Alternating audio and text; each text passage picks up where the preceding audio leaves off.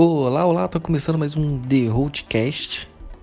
Pra quem não conhece, esse é um, um, podcast que é, ele é gravado numa fita cassete e aí quando eu preciso é, fazer alguma edição, eu, eu ou avanço ou rebobino, né?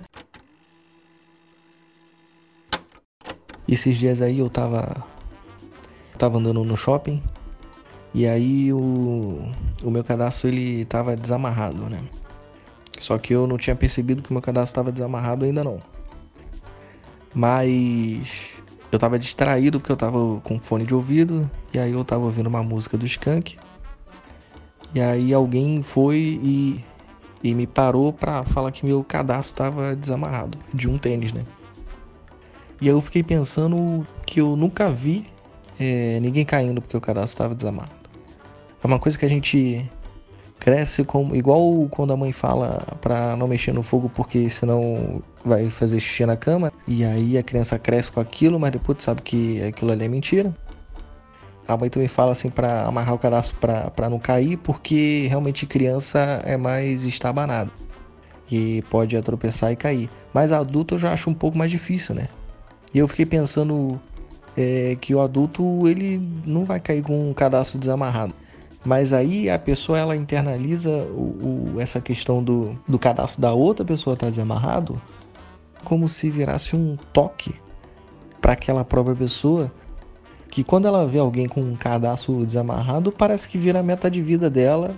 E aí a pessoa vai te abordar de qualquer maneira fica aquela pressão ali em cima para você amarrar o seu cadastro Mas também tem aquela pessoa que olha você com, com o cadastro desamarrado e a pessoa ela ainda acha que você vai cair e a pessoa não, não vai falar nada com você porque ela quer ver você cair. Porque ela quer dar uma risada. Aqui me vem na mente aqui o Matheus Canela falando. O povo brasileiro ele foi doutrinado pelo Faustão a rir de gente caindo pelas vídeos cacetadas. Então quando hoje você vê um amigo teu caindo ou, ou alguma cena de alguém caindo e você dá vontade de rir, isso é a culpa do Faustão. Isso é a culpa totalmente de uma sociedade que foi estruturada com base na televisão. Fica aí minha indignação desse podcast para isso aí.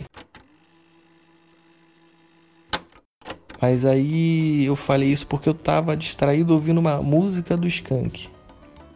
E a música do Skank era aquela Esquecimento, que é essa aqui, ó.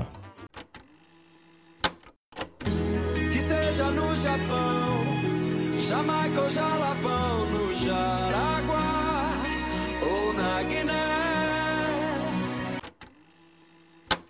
Seja no Japão, Jamaica ou Jalapão. Aí eu fiquei pensando é, que eu não conhecia Jalapão, né? Pra mim eles tinham botado Jalapão ali só pra rimar.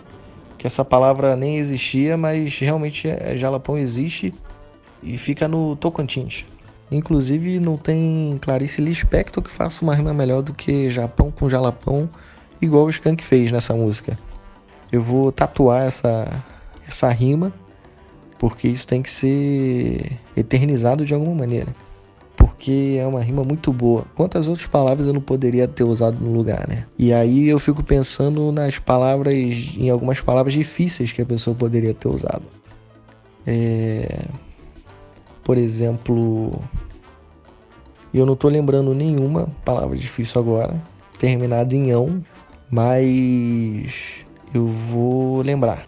Eu não vou jogar no Google, porque jogar no Google também eu vou estar tá admitindo isso, que meu cérebro está muito preguiçoso. E aí é como se eu tivesse passando o trabalho para a máquina, né?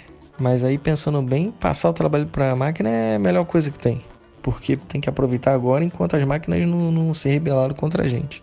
Eu já vi até vídeo aí de, de robô que dá cambalhota. Da cambalhota melhor que eu que não sei dar cambalhota. Então fica essa preocupação aí que eles estão vindo com tudo.